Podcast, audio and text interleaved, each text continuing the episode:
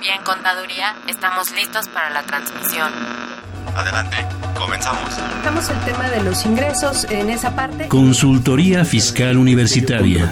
Por el solo hecho de trabajar 20 días, 30 sin la federación. Entonces me tengo que remitir al código, al 28 de código. Un programa de Radio UNAM y de la Secretaría de Divulgación y Fomento Editorial de la Facultad de Contaduría y Administración. El albacea pues es, va a ser esa persona que venga a representar al TECUY. ¿Qué tal? Sean ustedes bienvenidos a Consultoría Fiscal Universitaria. Mi nombre es Carlos Burgoa y el día de hoy vamos a tocar un tema bastante interesante, que es los derechos humanos y la tributación.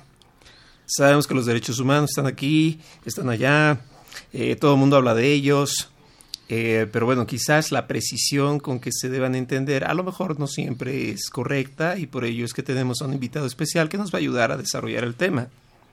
Él es el maestro Emilio Margain Barraza. Él es licenciado en Derecho por la Facultad de Derecho de la UNAM.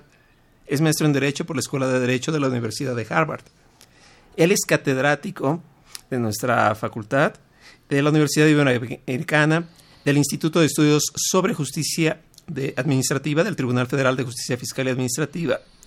Es miembro de la Barra Mexicana, del Colegio de Abogados, del Colegio de Profesores de Derecho Fiscal y de la Supreme Court Historical Society. Es socio director en el despacho Margain Barraza y Asociados SC es abogado postulante en materia fiscal, es un excelente amigo y así me puedo seguir toda la tarde. Eh, maestro, bienvenido, muchas gracias por estar aquí. Gracias, doctor. Pues como siempre le agradezco la invitación para estar en estas sesiones muy interesantes y sobre todo que resultan ser bastante exigentes por todos los radioescuchas que tenemos y sobre todo con usted, pues para no decir algo que vaya a salir mal, ¿verdad? No, no, no, no, no, con usted nunca sale mal. Y bueno, miren, para todos los que nos escuchan, recuerden que estamos en contacto con ustedes a través de nuestras redes sociales, Facebook principalmente, y bueno, ¿por qué no? También asesoría fiscal gratuita para ustedes. Para ello el teléfono es el 5550-7998. Repito, 5550-7998 y bueno, si buscas una asesoría fiscal, te invitamos a que escuches la siguiente información. ¿Los impuestos le causan problemas? ¿Dolor de cabeza? Ay, ¿qué le puedo decir? ¿Problemas de estrés? ¿Malestar estomacal? Ay. ¿No puede dormir? ¿Cuenta ovejas hasta el infinito? Basta de sufrir. Nosotros tenemos la solución. La Facultad de Contaduría y Administración te asesorará en tus obligaciones fiscales, laborales y de seguridad social, tanto de manera personal como vía telefónica. Así es, ya no te preocupes por tu declaración anual. El Departamento de Asesoría Fiscal Gratuita, que se encuentra en la División de Estudios de Posgrado, te ayudarán en lo que necesites. ¡Oh, qué bien! ¿Y qué tengo que hacer? Solo tienes que llamar al 5550 7998. Y no solo te atienden de manera personal o telefónica, también contamos con correo electrónico. Sí, escuchaste bien. Correo electrónico. Escribe a consultoriofiscal.fca.unam.mx. Con toda la ayuda que tendrás por parte de asesoría fiscal gratuita, tus malestares se irán al...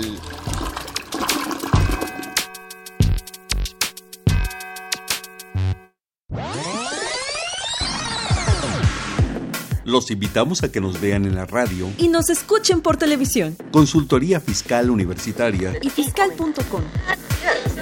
En el 860 de AM y en la barra de Mirador Universitario Coaed. Abordamos los temas de tu interés como impuestos sobre la renta, declaraciones, testamentos, pensiones, seguridad social, estímulos fiscales, discrepancia fiscal, régimen de incorporación fiscal, entre otros temas con destacados especialistas en la materia. Los miércoles por Radio UNAM. Los jueves por Internet. Y los sábados por TV UNAM.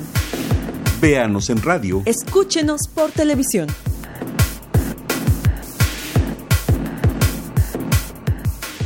Perfecto. Bueno, pues ya estamos de regreso y eh, decíamos ya que el tema que vamos a tocar hoy es derechos humanos y la tributación. Y los derechos humanos a partir de 2011 se volvieron un tema interesante por su inserción eh, con una fuerza más que la que previamente existía. Y esto fue a partir del 10 de junio de 2011. La Constitución sufrió un cambio realmente no es una alteración, simplemente es, eh, pues de alguna manera, precisar o agudizar la importancia de los derechos humanos y es por ello que ahora pues todo el mundo habla de derechos humanos y derechos humanos y derechos humanos es estar a la moda. Si alguien no habla de derechos humanos, es como no hablar de Star Wars y cosas así. Pero bueno, maestro, no sé si nos pudiera platicar eh, un poquito la idea que me surge eh, para que pues a lo mejor nuestras eh, escuchas pudieran tener la referencia es pues los derechos humanos, luego la tributación y luego juntitos a ver cómo se ven. Bueno, mi primer conflicto que surge es precisamente en el hecho de que si algo considero más inhumano son los impuestos. Entonces, ya de ahí entramos en un conflicto si va unido derechos humanos con tributación o no. Pero bueno, definitivamente con la reforma constitucional se busca que haya una unión.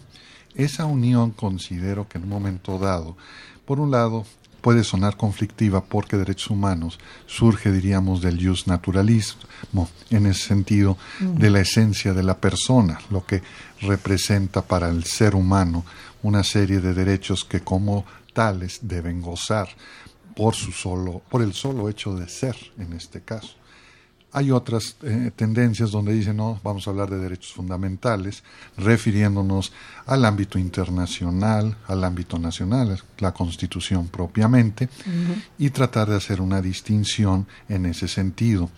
Pero, como usted bien dice, ahorita está de moda el tema de derechos humanos y todo lo queremos unir a derechos humanos, pero en materia de tributación considero que en un momento determinado es, buscamos más que nada la seguridad jurídica, un viejo concepto ya dentro del ámbito jurídico y del ámbito constitucional, que se va desarrollando a través precisamente de la reforma constitucional, así como del Pacto de San José y algunos otros ordenamientos internacionales que nos ayudan a establecer cuál es precisamente ese escenario de los derechos humanos en materia tributaria. Así es. Entonces, eh, podemos entender que dentro de los derechos humanos, o al revés, ¿no?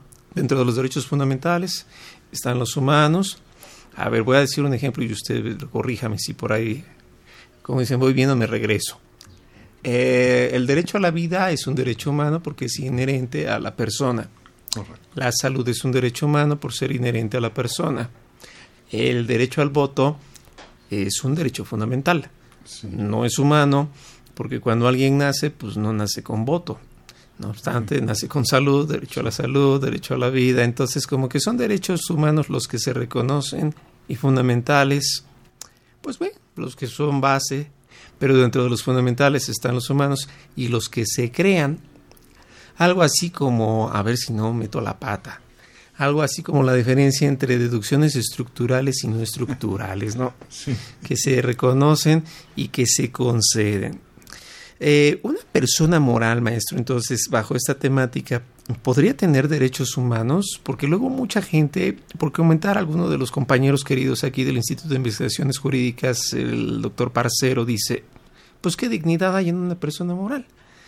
Sin embargo, pues la Corte ha hecho adecuaciones, pero bueno, para no interrumpir mucho, maestro, ¿usted qué opina de una persona moral con derechos humanos? Bueno, lo que sucede es que ya la Suprema Corte de Justicia de la Nación en México resolvió que en este caso las personas morales gozan de, los derechos humanos con más que nada la finalidad de que precisamente gocen de una seguridad jurídica en el desarrollo de sus actividades.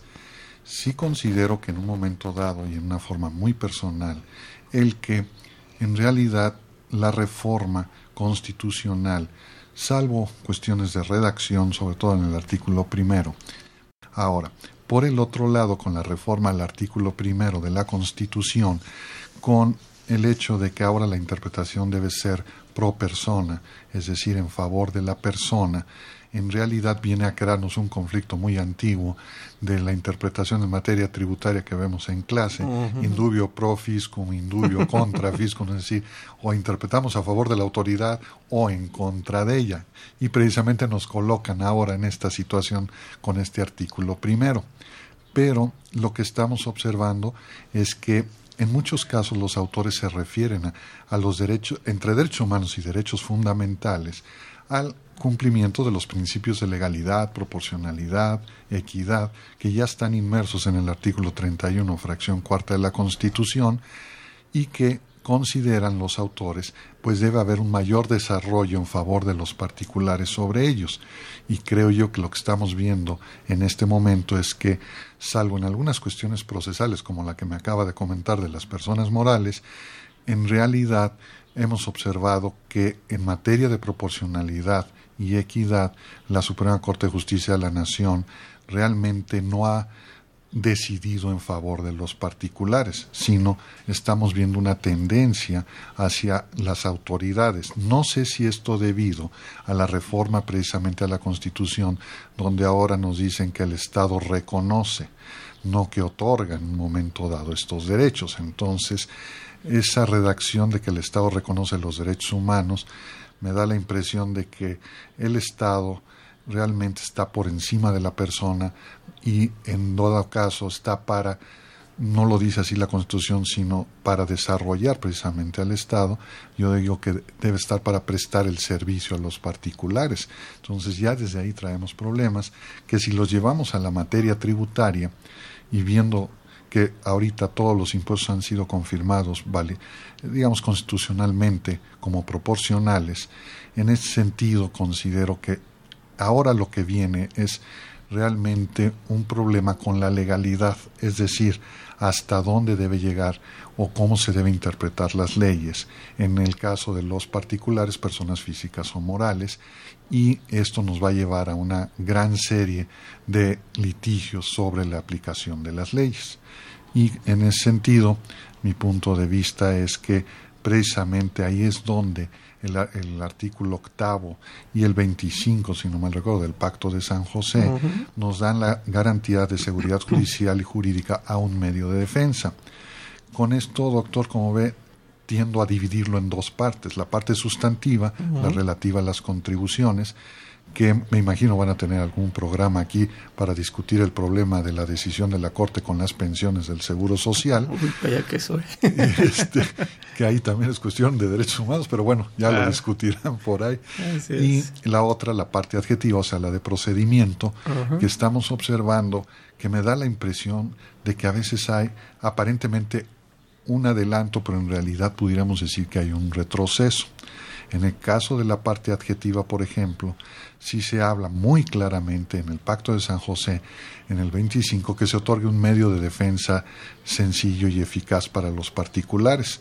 Y estamos observando en este momento en la Corte los problemas de procedimiento que están planteando que causan dificultad al particular para defenderse en un momento determinado, más los nuevos procedimientos como el electrónico, las revisiones electrónicas, y se olvidan que hace muchos años, por ejemplo, salió una tesis de la Corte que aprobó en el sentido de que el recurso de revocación es un medio de defensa al alcance del particular que no requiere de formatos sacramentales, de formas muy elaboradas. Y en ese sentido, en aquel entonces, lo que estaba invitando era que el propio particular pudiera redactar y se aceptara sus medios de defensa. Si después tenía alguna omisión o algo le había faltado, se podía subsanar en los tribunales y ahora si algo me falta de exhibir pruebas en la fase administrativa, ya, no lo puedo hacer después, la verdad ya no sé si fue un progreso o un retroceso y lo curioso es un derecho humano a un acceso sencillo a medios de defensa. Entonces, como ve, tenemos dos problemas, el sustantivo y el adjetivo. Sí, es decir, los, derechos al final no, no son tan absolutos como, como uno pensaría. Y, y me gusta mucho lo que usted platica respecto de lo que es eh, derechos de personas morales. Podríamos un tanto decir entonces que una persona moral no tendría derechos humanos en la lógica de que prácticamente sea imposible, no tanto por discriminación.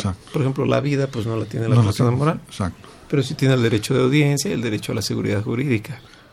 Entonces, como que no hay que desdeñarlas. Y aún así, en el ámbito económico están surgiendo cuestiones muy interesantes en el sentido de la empresa, por ejemplo. Es cierto, si hablamos de una vida física de, una, de un ser humano, no la tiene, pero en su vida económica, en su vida empresarial, sí tiene un derecho y en ocasiones observamos cómo quizá las leyes van limitando esas actividades y las van guiando para que vayan desarrollando las actividades conforme el legislador, a través de las propuestas del Ejecutivo, estén actuando o realizando sus actividades y hasta donde es válido. Es decir, en este sentido yo creo que en México sí se viene una época muy interesante en el sentido de ver cómo las empresas pueden defender su actividad, porque hay una serie de problemas que en ocasiones pues no tienen una solución práctica eh, sencilla, si no es complicada, porque desgraciadamente estamos pasando de una vida, diría yo, de papel documental a una electrónica, donde ahora está exigiéndoles a las empresas un mayor cuidado en lo que tienen que desarrollar por la cuestión de que van a ser ya vigilados en un momento dado en su vida financiera. Es más, punto de vista de empresa e inclusive de una persona física, he observado que lo que están sintiendo es una intromisión en su, lo que yo llamo, su intimidad financiera. Y es algo que ellos, tanto persona moral como física, no estaban acostumbrados. Y esto va a requerir más orden en el trabajo de las empresas y de las personas físicas. Y luego con todo esto que tenemos, por ejemplo, los Panama Papers, si nos vamos nosotros más atrás, podemos hablar de que hace 20, 25 años se descubrió un problema con una serie de empresas por operaciones que ya celebraban en Panamá. Y mi pregunta sería, ¿y por qué dejaron pasar tanto tiempo para volver a tocar el tema? Qué barbaridad. O sea, Panamá... Panamá nada más me gusta en la canción de Van Halen, porque después parece que, que se ha vuelto nicho de problemas. Otro punto que usted toca muy importante, maestro, y yo lo referiría, si me lo permite, al artículo 6 del Código Fiscal, que hace la distinción entre normas de causación y normas de procedimiento. Correcto. Propiamente lo que usted ahorita comentaba. Las normas de causación, pues como las conocemos, es la parte sustantiva. Propiamente podríamos quizás tentativamente decir que es el sujeto, objeto, base, tasa, tarifa y todos sus elementos neutralizadores, como deducciones, exentos y todo lo que de ahí equilibra la base. Pero las de procedimiento, pues es el procedimiento administrativo de ejecución, procedimiento de auditoría, la misma notificación lleva un mini procedimiento en el 137, el acuerdo conclusivo es otro procedimiento y así como eso estamos llenos de procedimientos. Sí. Los de causación son irretroactivos. Los de procedimientos son retroactivos, dicho así por el Código Fiscal en su artículo 6. Quiere decir que entonces se parte el pastel por cuanto a lo que es en esencia o en sustancia y por cuanto al cómo llevar a cabo la justificación, la fiscalización y toda la revisión de todo esto. Para este tema, entonces podríamos verlo así. Eh, para la parte sustantiva, si bien es cierto que una autoridad fiscal pues no la toca porque la propia resolución miscelánea está sesgada por el 33, fracción primera, inciso G, de que tratándose del sujeto objeto base tasa tarifa no hay más obligaciones la bolita está de parte del legislador. Es decir, el legislador, al crear leyes, debe cuidar no grabar eh, la vida, no grabar eh, la salud. Recordemos cuando se dio la reforma 2014, no grabar la educación, colegiaturas, no grabar la vivienda, por aquello de las rentas y todo lo que iban a ser créditos hipotecarios. Como que la función se carga en el legislador. Sí. Y en la de procedimiento, pues se carga en la de la ejecución de los actos, la autoridad. Bajo esta temática, pues es que la Prodecon eh, se erige a hacer algunos boletines. Yo lo he entendido propiamente en la parte de procedimiento, porque en la sustantiva, pues es la legislación y la propia jurisprudencia 120 del 2009 dice es un escrutinio leve, motivación ordinaria, no reforzada. Eh, ¿Cómo se vive entonces esta dualidad de derechos dentro de lo que es pues, los cambios, una nueva administración que sin duda trae nuevas ideas y cómo lo entiende el contribuyente? Porque la, gente cree que derechos humanos es hacer lo que se le pegue en gana. Y la respuesta es, pues no, no, simplemente viajar en un coche. Tengo derecho a ir sentado, pero no acostarme en todos porque van dos asientos más que corresponderán a dos personas con igual derecho a sentarse. Pero bueno, perdón, ¿cómo lo vería usted todo esto? Bueno, en este sentido, por un lado, en la parte sustantiva, definitivamente sí estoy de acuerdo con usted, queda en manos del legislador, donde, por cierto, estamos observando cómo hay tres impuestos latentes que están en la ley de ingresos de la federación y de acuerdo con la promesa que ha venido cumpliendo el secretario de Hacienda, no se han echado a andar, como es el impuesto al medio ambiente, el impuesto sobre nóminas federal y el impuesto al patrimonio. Pero bueno, ¿qué, más podríamos decir? A mí lo que en, dado caso sí me llama mucho la atención es la cuestión del procedimiento, no cabe duda, porque precisamente la Corte con esta tesis donde se justifica la primera sala, si no mal recuerdo, o segunda, sobre el hecho de la unidad del procedimiento con el proceso. Pero aparte de ese problema, lo que estamos observando ya en la práctica es el que muchas veces las autoridades fiscales al llevar a cabo sus revisiones no analizan toda la documentación que el particular tiene y le dejan la carga prácticamente de la prueba de probar su inocencia al particular. No obstante que el propio artículo 21 de la Ley Federal de los Derechos del Contribuyente establece que todos los actos del particular se presumen de buena fe. Entonces, quien debe tener la carga de la prueba es la autoridad, pero está obligando en muchos casos a que, bajo el pretexto del exceso de trabajo que tiene la autoridad, no alcanzaron a revisar todo y entonces cuando levantan la última acta parcial o el oficio de observaciones, rechazan deducciones, acumulan ingresos, vías depósitos que fueron aclarados durante el procedimiento y lo van dejando entonces a que el particular haga esa defensa, que si no la hace debidamente, después ya no podrá ofrecer las documentales en el juicio y lo deja prácticamente indefenso. Entonces, en este sentido, creo yo que el punto muy importante es precisamente ir observando esos derechos que tiene el contribuyente para que pueda realmente defenderse debidamente, pero pensando por parte del, aquí yo diría de los juzgadores, de que los actos de los particulares no son de mala fe, sino muchos son de buena fe. Claro, yo no niego que haya un grupo de gente que diga no voy a registrar debidamente todos mis actos, solo hasta que la autoridad me descubra. Pero es un fenómeno a nivel mundial, no vamos a hablar de México. Entonces, yo considero que en este caso, precisamente los derechos humanos, yo los veo ahorita, mi mayor preocupación es en el ámbito de procedimiento. En el proceso, no tanto porque eso ya es estar ante el tribunal, pero la preparación viene desde antes procedimientos. Por eso yo hago una unión de procedimientos y proceso, porque la base de la defensa la encuentro en el procedimiento, que muchas veces y lamentablemente no le dan la participación que le corresponde al abogado para poder desarrollar ya la argumentación jurídica necesaria para defender al particular. Y desgraciadamente eso también impide que en un momento dado, llegando al proceso, se haya preparado todo debidamente para inclusive quizá llegar hasta la Suprema Corte de Justicia de la Nación alegando la inconstitucionalidad de alguna ley, pero con todos los elementos probatorios establecidos desde la fase del procedimiento administrativo. Bueno, es que exacto, y es donde yo creo donde se dan las mayores de las violaciones en el procedimiento.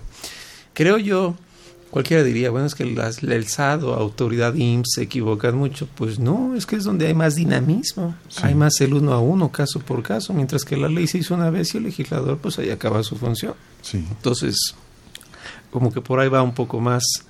Eh, la violación creo que puede ser más de tipo procedimental en materia fiscal. Sí que más eh, de tipo sustantiva, porque pues ese es un legislador que hace su tarea fuerte realmente una vez cada seis años y pues ahí nos vemos a los siguientes seis años, que es cuando entra otra administración. Sí, bueno, la actual administración, no digo que no esté actuando debidamente, pero sí también tuvo o tiene la gran fortuna de que en esta administración los medios electrónicos ya juegan un papel muy importante que anteriores administraciones no tuvieron, digamos, la facilidad o oportunidad de utilizar.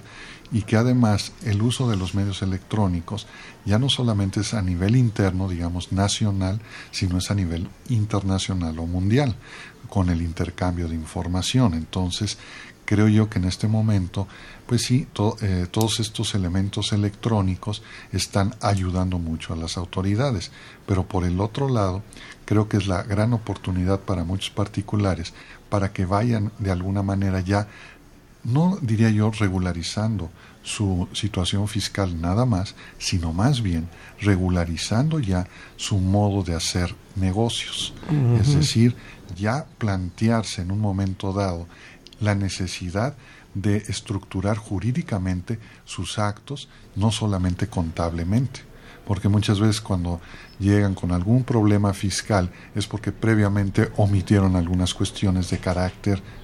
Insisto, no me gusta mucho porque luego digo legal como diciendo que lo fiscal es algo distinto, es algo de, eh, del demonio, pero no. En este caso, este, podríamos decir que falta esa estructura precisamente, en el sentido de cómo en un momento dado debe organizar el negocio para desarrollarlo de manera más eficiente y que en un momento dado, precisamente a lo mejor pagando los impuestos correctamente puede hasta producir una mayor utilidad.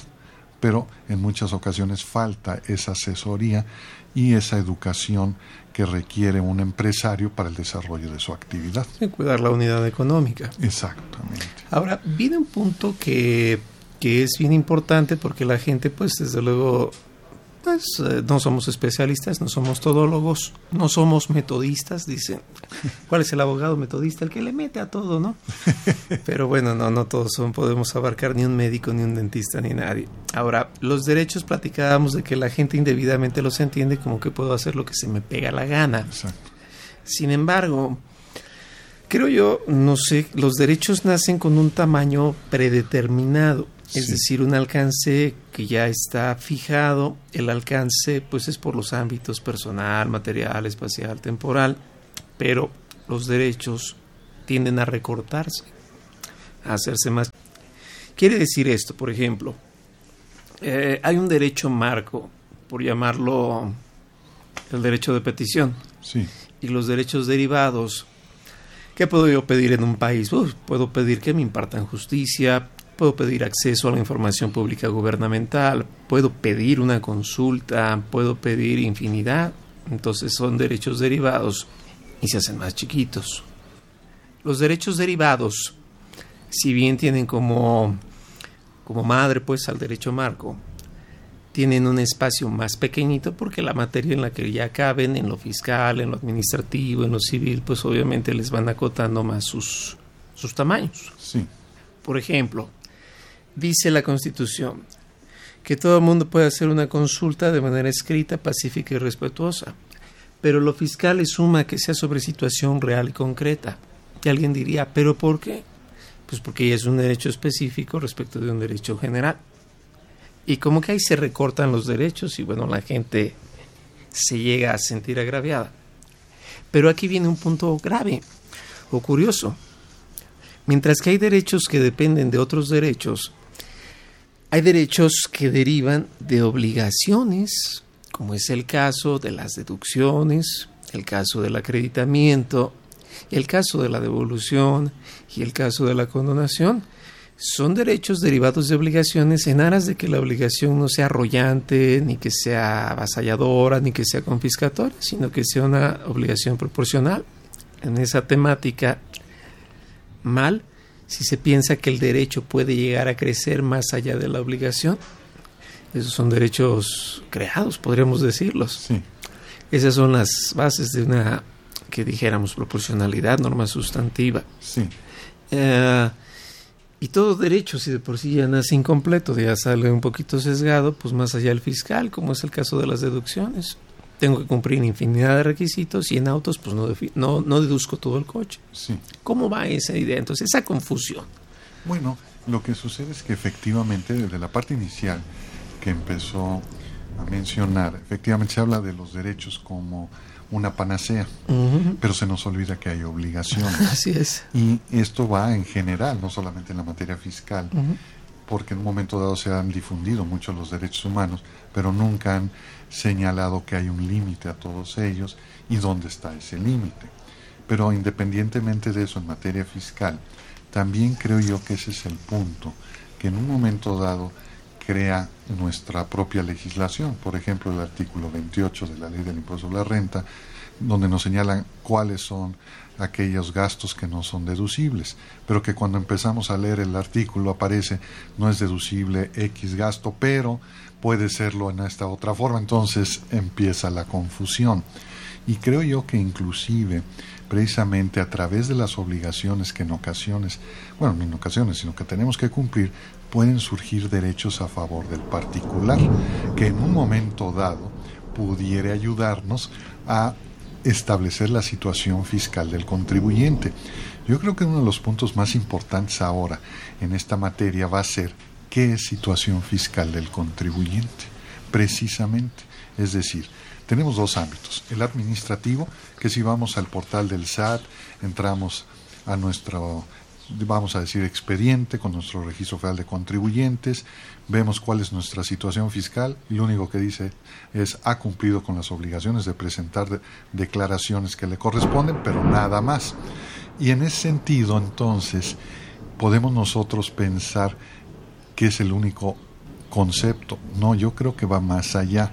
Situación fiscal se refiere a que el particular o al particular, persona moral o persona física, se determine su obligación tributaria conforme a los derechos y obligaciones que le corresponden. No solamente obligaciones, sino también sus derechos. Y esto va a complicar mucho a la autoridad la determinación precisamente de sus resoluciones en un momento determinado.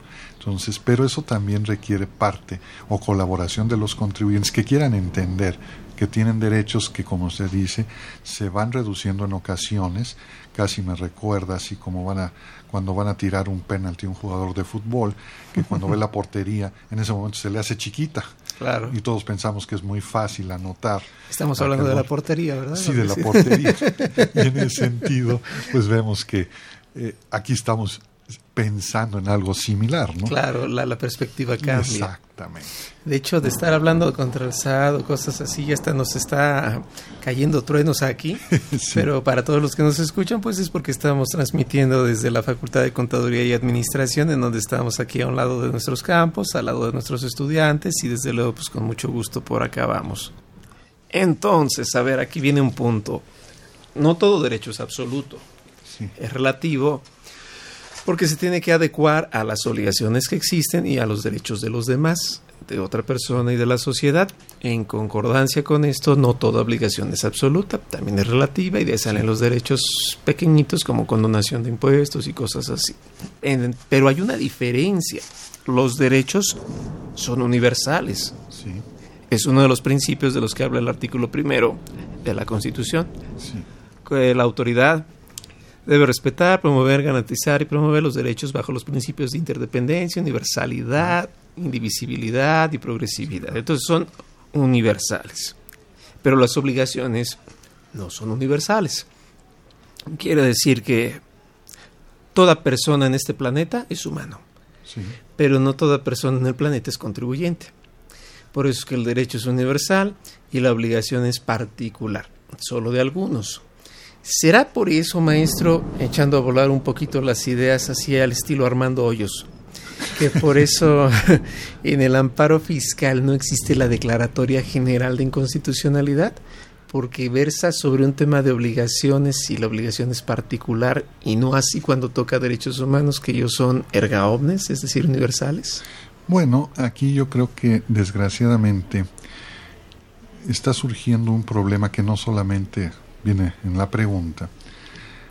Ahorita, perdón por tocarlo brevemente, pero es, quizá me ayuda a observar esta tesis de la segunda sala en materia de pensiones del Seguro Social, donde la Corte ya está entrando a un punto de análisis económico o financiero para ver cuál es el perjuicio que en un momento dado se le puede causar al Estado. Y en el sentido del amparo que no se dé una decisión erga omnes, precisamente quizá, por un lado es porque hay un, es una obligación que debe cumplirse para cubrir el gasto público. Y el temor es que en un momento dado una declaratoria de inconstitucionalidad en materia fiscal pueda traer como consecuencia un serio efecto en las finanzas del Estado para cubrir, como dice el 31, el gasto público o el 73, fracción séptima de la Constitución, el presupuesto.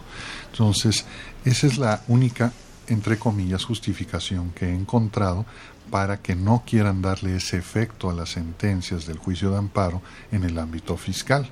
Pero en realidad, si nosotros pensamos en un sistema jurídico, debíamos de considerar que fuera erga omnes, eso, para que en todo caso también, ¿qué se estaría logrando? Que el legislador fuera muy cuidadoso al momento de aprobar una ley, evitando que pudiera haber un vicio de, inconstitucional, de inconstitucionalidad que colocara al Estado en un problema financiero muy serio. Que incluso sería un problema porque si fuera efectos generales también como bien lo dice maestro imagínese los que no promovieron el amparo también merecen devolución. Exacto. Entonces pues si de por sí no las arcas están vacías ahora pues menos no sí y honestamente ningún particular va a sacar de su bolsa para pagar la luz, la seguridad y todo, porque pues, son servicios que ya se sabe están a cargo del Estado. Exacto. Pero bueno, y llega el punto ahora sí que más grave de los derechos humanos, porque vuelvo a insistir, la gente creemos que son de un tamaño y leemos la ley secundaria y se hace el tamaño más chiquito. Pero cuando los derechos chocan con otros derechos, no está inscrito en ley que se deben ponderar para hacerse todavía más chiquitos. Y es como cuando nos subimos al camión y le decimos al de al lado, hasta un lado que yo también me voy a sentar. Sí el otro deja de ir todo lo cómodo que estaba, pues porque me debe dar oportunidad. No importa que sea obeso, no importa que sea de alguna manera robusto, me tiene que dar oportunidad. Voy a poner un ejemplo paralelo para todos los que nos escuchan. Y yo creo que va a quedar más que claro. Quizás algunos lo oyeron porque pues ya fue leyenda urbana, pero por si no lo recuerdan hubo algo que se llamó el hoy no circula. y a todos nos dolió nos acordábamos del 10 de mayo de algunos políticos, cuando en verdad pues el motivo era porque el medio ambiente está mal, es un derecho, te voy a quitar el derecho a la libre disposición de tu auto, no todo, o sea, solo un día, compárteme, regálame un día para ayudar al medio ambiente. Y chin, eso no está en ley. Y se hizo más chiquito. Entonces, cuando salen las normas fiscales, resulta que la Corte ha gustado mucho por hacer ejercicios de proporcionalidad, así le llaman en sus test de proporcionalidad, y de ahí es que, pues, ¿qué creen? Pues que siempre pierde el derecho del chiquito, porque el grande que es el gasto público va a abarazar todo. Pero bueno, vamos a una pausa y regresamos a platicar de esto. Invertir para aprender. La Facultad de Contaduría y Administración de la UNAM, a través de su División de Educación Continua, invita al sector público y privado a formar parte de sus múltiples cursos, talleres y diplomados sobre temas de contaduría, administración e informática, con el objetivo de promover la vinculación universidad-empresa-gobierno. Así que ya lo sabes, prepárate en Liverpool 66, Colonia Juárez, Distrito Federal. Informes 5533-1617 y 5533-1618. O si lo prefieres ingresa a la página dec.fca.unam.mx. No hay excusas. En la División de Educación Continua hacemos capacitación, a la medida.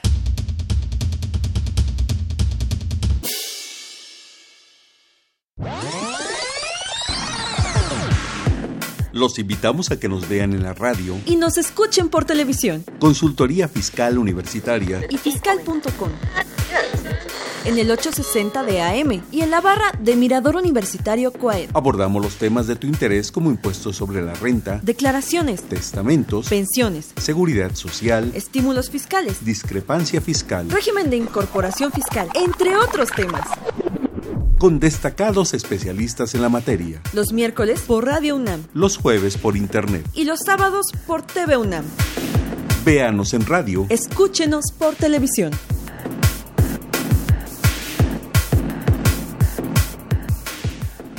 Decía Armando Manzanero, esta tarde vi llover, ¿cómo? Vi gente correr y yo me voy a echar a correr ahorita porque no traigo paraguas. Pero bueno, diría Napoleón, afuera está lloviendo, entonces pues hay que aguantar tantito. Bueno, estamos hablando de la proporcionalidad que en el concurso, vamos a llamarlo, ¿por qué no? Digo, esto es burdo, eso lo dice solo yo, Carlos. Este, en el concurso de derechos, pues resulta que uno tiene que ganar para efectos fiscales, pues ¿qué creen? Que siempre gana el gasto público y el bienestar de los demás. Pero ¿cómo lo ve usted, maestro? Bueno, ya en el ámbito constitucional, como comentaba hace unos momentos, efectivamente creo yo que difícilmente el particular va a obtener un resultado favorable. Eh, en este sentido, eh, hay varios pensamientos que surgen de inmediato en mi mente. Uno de ellos, por ejemplo, esa tesis del test de progresividad y demás, surgió de la discusión del alcance del artículo de, del artículo 34 sobre materia de consultas, no sobre impuestos específicamente. Pero aprovecharon el camino en ese momento, la sala, para resolver el problema y establecer que con un mínimo de justificación del legislador el impuesto se considera válido. Por el otro lado, también me recordó las palabras en vida, antes de fallecer, la querida maestra emérita de la Facultad de Derecho, Aurora Arnaiz Amigo, cuando me dijo, la última vez que la vi, Emilio, te sigues dedicando al derecho impuro, ya que le podía decir. Precisamente ese es el choque de normas que podemos encontrar, que en un momento dado, precisamente, yo creo que va a volver más conflictivo para el Poder Judicial en el ámbito de legalidad la solución de nuestros problemas, porque el ponderar en un momento dado lo que, en un lo que es el contenido económico de la norma, hasta dónde va a poder realmente ser favorable a la autoridad, aunque pensemos en el gasto público, si pensamos que por el otro lado al particular, el darle una razón en su forma de ejercer sus actividades económicas le va a producir una mayor ganancia o utilidad o ingreso y con ello mayor pago del impuesto, de un impuesto no que muchas veces se piensa de manera chiquita, diría yo, en el sentido de vamos a grabar esta actividad económica porque tienen resultados económicos muy buenos, muy favorables, y la terminan destruyendo al final del camino. El ejemplo clásico que yo cito es el de los contenedores de refrescos en su momento en la administración del presidente López Portillo, donde se estableció un impuesto el impuesto especial sobre producción y servicios de manera específica al al expen, a la venta de los refrescos a través de estas máquinas. ¿En qué terminó todo? En que todos los fabricantes independientes de estos aparatos y que vendían refresco terminaron cerrando sus negocios o vendiéndoselos a las dos grandes embotelladoras que existen en México y que ahora vemos que son los que venden todos este tipo de refrescos en aparatos. Entonces, yo creo que uno de los problemas más fuertes que vienen en México es eso, entender qué significa, y volviendo al artículo primero, resolver a favor del particular, es decir, permitirle desarrollar su patrimonio, es decir, que la protección nace de permitirle libre acceso a toda esa actividad económica, con el, eh, digamos, y con la carga de pagar impuestos, pero que tenga una mayor libertad ¿Estará el juzgador preparado? ¿Cómo puede ser el Tribunal Federal de Justicia Fiscal y Administrativa? Los tribunales colegiados estarán preparados para entender esta problemática cuando a nosotros abogados no nos educan en muchos de los temas como administración, como puede ser economía, y contabilidad, yo no diría tanto porque los contadores conocen muy bien la materia y nos podemos comunicar muy bien con ellos, pero hay situaciones como por ejemplo el outsourcing, que la Organización Internacional del Trabajo promueve o pide a sus Estados miembros que ejerzan o promuevan el outsourcing en el caso de la contratación de personal. Y en ese sentido en México se ha estado atacando. Pero sí, desde el punto de vista de administración de empresas, el director dice yo no quiero tener mucho tiempo invertido en la cuestión de los recursos humanos, que lo haga otra empresa suena lógico y empresarialmente válido, pero lamentablemente cuando hay desviaciones también en las finalidades o en los objetivos de estas empresas, se llegan a otros extremos que no deben ser, pero hay algunos que lo hacen debidamente. Entonces, a lo que voy es que en un momento dado, creo que es a donde vamos caminando. ¿Cómo permitir que el particular se desarrolle en un momento dado con mayor libertad en su actividad económica. No estoy diciendo que caigan en, digamos, en el libertinaje, no, simplemente que puedan desarrollar debidamente sus actividades conforme a las leyes. El problema es, y la pregunta que siempre me he hecho, ¿una reforma fiscal implica nada más reforma de las leyes fiscales o de las otras leyes también. ¿Por qué? Porque tienen que ir de la mano el derecho mercantil, el derecho administrativo, que así como usted bien decía, todas las materias se están haciendo chiquitas y lo que antes era el derecho administrativo muy amplio, ahora ya podemos hablar de diversas ramas que ya no pertenecen al derecho administrativo. La ley de lavado de dinero, ¿no? Fue una vertiente nueva. Una vertiente nueva donde también está presentando una serie de problemas y decisiones en los particulares que deriva mucho de la falta de preparación del particular en el manejo de sus, de sus recursos. Y es que lo, los derechos se están haciendo chiquitos, pero la parte que yo veo un poco lamentable, sí. así como que esté lloviendo ahorita y me voy a mojar, es que todo es ponderación ya o proporcionalidad. Digo, lo trae el sí. artículo 138 por poner un ejemplo de la ley de amparo que se sí. va a ponderar en la apariencia del buen derecho y el interés social. Pero la pregunta es, ¿habrá que ponderar y ponderar y ponderar todo el tiempo? Bien dice este autor Luigi Ferrayoli, si se va a ponderar todo el tiempo y se va a poner a concurso, pues mejor llamémosle a Silvia Pinal en lugar de a los legisladores.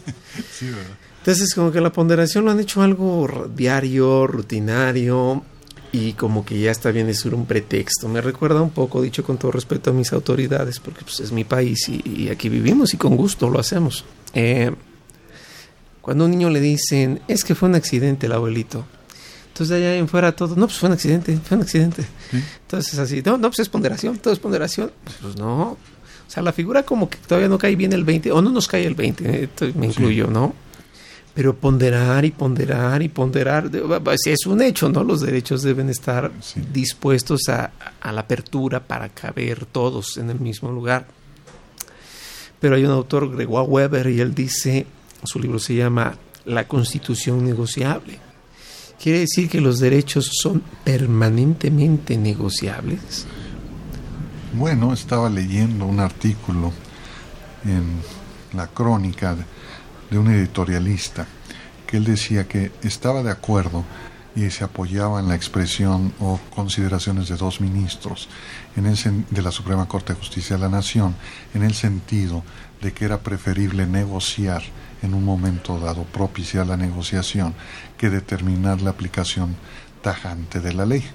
Y en ese sentido yo discrepo, efectivamente. Hay puntos que sí quizá se tengan que ponderar, pero hay otros que tienen que ser estrictos, se tiene que aplicar la ley, porque si no, lo que estamos viviendo, la impunidad.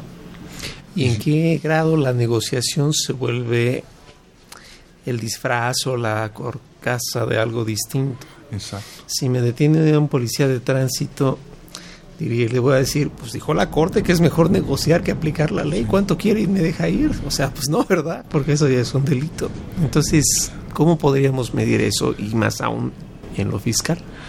Pues es que el punto vendría, en primer lugar, de analizarlo desde un punto de vista, pues ahora sí, diría yo, filosófico y económico con lo jurídico. ¿Cómo? He siempre pensado en un tema que es sentido común, economía y derecho. Ver si el derecho puede regular la economía a través del sentido común.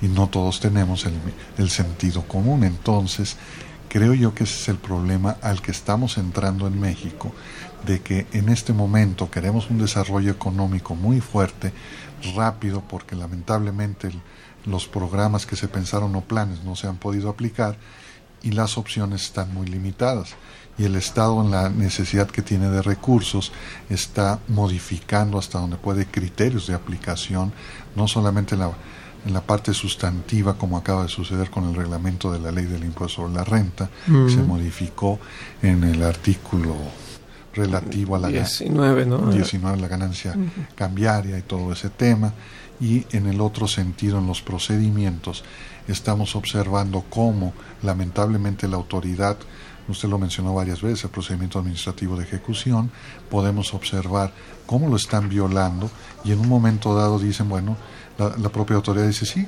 quizá reconozco que lo, no lo estoy cumpliendo cabalmente, defiéndete. Sí, pero ya para cuando se defiende el particular le causó un daño económico muy fuerte claro. que después no le van a resarcir de los daños.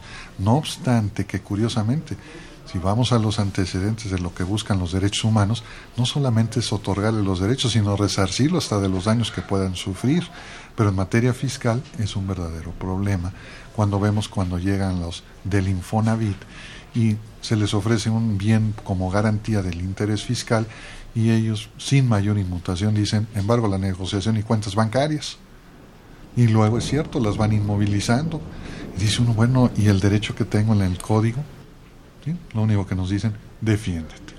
Y desgraciadamente causa un daño. Los derechos deben tener, digo, pese a ponderaciones y todo, pues un mínimo de estabilidad, ¿no? Que es lo que dirían Joshua ¿no? Eh, debe haber un minimalismo en los derechos. O debe haber un mínimo estable, el mínimo vital, que de lo que se habla, y bueno, otros conceptos, pero como que debe haber un mínimo con el cual yo esté seguro.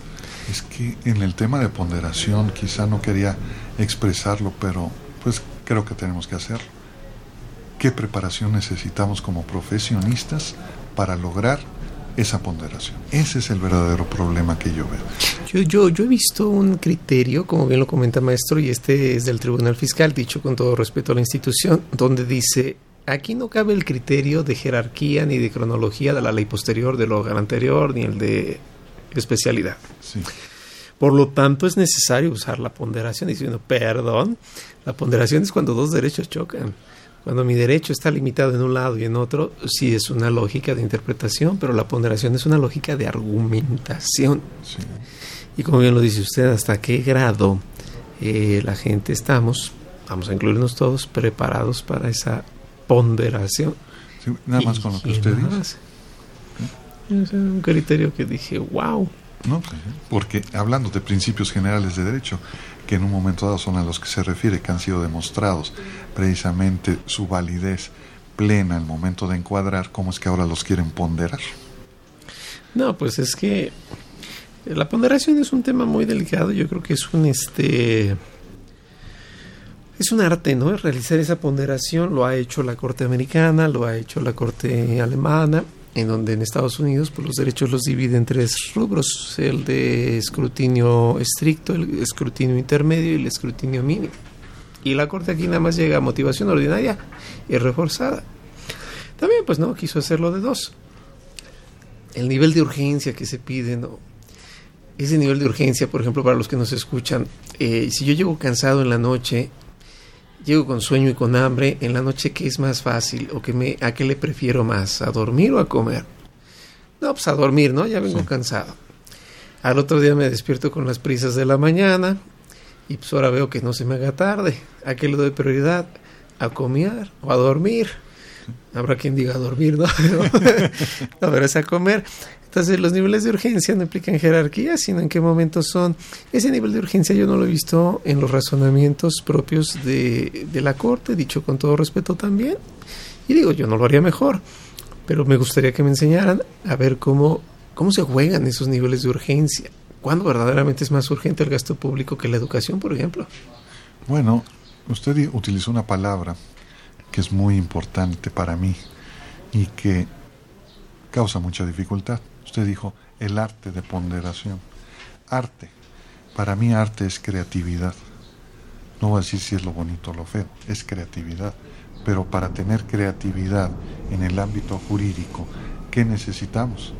Un conocimiento no solamente jurídico, sino la admisión, el reconocimiento de que no solamente vamos a aplicar quizá por momentos otras ramas del derecho para resolver un problema fiscal, sino el conocimiento de otras ramas del saber humano y cómo comunicarnos con esas otras personas.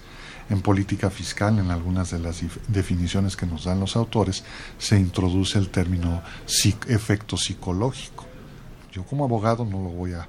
Puedo dar alguna pequeña idea de qué es aquello, pero tengo que ir con un psicólogo para que me explique qué sería y por qué lo están utilizando en un momento dado en el ámbito de política fiscal, que ahí es donde choca psicología con sociología y ya empezamos otros problemas.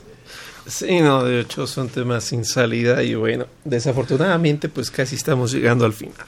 Nos quedan escasos tres minutos. Pero bueno, pues antes de cerrar el programa, maestro, no sé si quisiera darnos alguna conclusión final para como dicen, pues ya para, para, es para difícil salir a la en lluvia. este tema. El único punto es, bueno, por un lado, el que debemos seguir preparándonos todos en to- en- con tanto cambio jurídico que tenemos actualmente en leyes y que vienen más cambios en los próximos meses. Y por el otro lado, bueno, pues siempre queda un hecho que es muy curioso. No un hecho, sino una, una expresión que se usa en el Evangelio, ¿verdad? que al César lo que es del César y a Dios lo que es de Dios, es decir, los impuestos en un momento dado son del César, entonces, bueno, ahí los pleitos pueden ser eternos, pero con Dios afortunadamente los impuestos no tienen problema y seguimos en el ámbito humano. Efectivamente, gracias a gracias a Dios. Perfecto, maestro, pues le agradezco mucho la, la presencia que tuvo bien regalarnos el día de hoy para hablar de este tema. Como No, gracias siempre, a usted. Muy, muy, muy enriquecedor. Y bueno, pues no me queda nada más que invitarlos a que nos sigan viendo la siguiente semana. Recuerden, esta fue una producción de Radio UNAM y de la Facultad de Contaduría y Administración, programa grabado en el Departamento de Medios Audiovisuales en la Facultad de Contaduría y Administración, donde nos ha bendecido la lluvia. Sí. Gracias a Dios, espero que mañana circulemos todo el tiempo. Y en la producción, por parte de la Secretaría de Divulgación y Fomento Editorial de la Facultad de Contaduría y Administración, Nezahualcóyotl Jara, Celeste Rojas, Salma Villegas y Moisés Cisneros.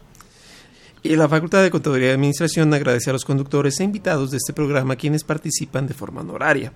La opinión expresada por ellos durante la transmisión del mismo refleja únicamente su postura personal y no precisamente la de la institución. Y lo dijo usted muy bien, maestro. Al César lo que es del César. Y adiós, que les vaya muy bien. Nos vemos la que sigue. Que pasen muy buena tarde. Nuevamente, no dejen de escucharnos la siguiente semana. Mucho éxito en la semana. Consultoría Fiscal Universitaria.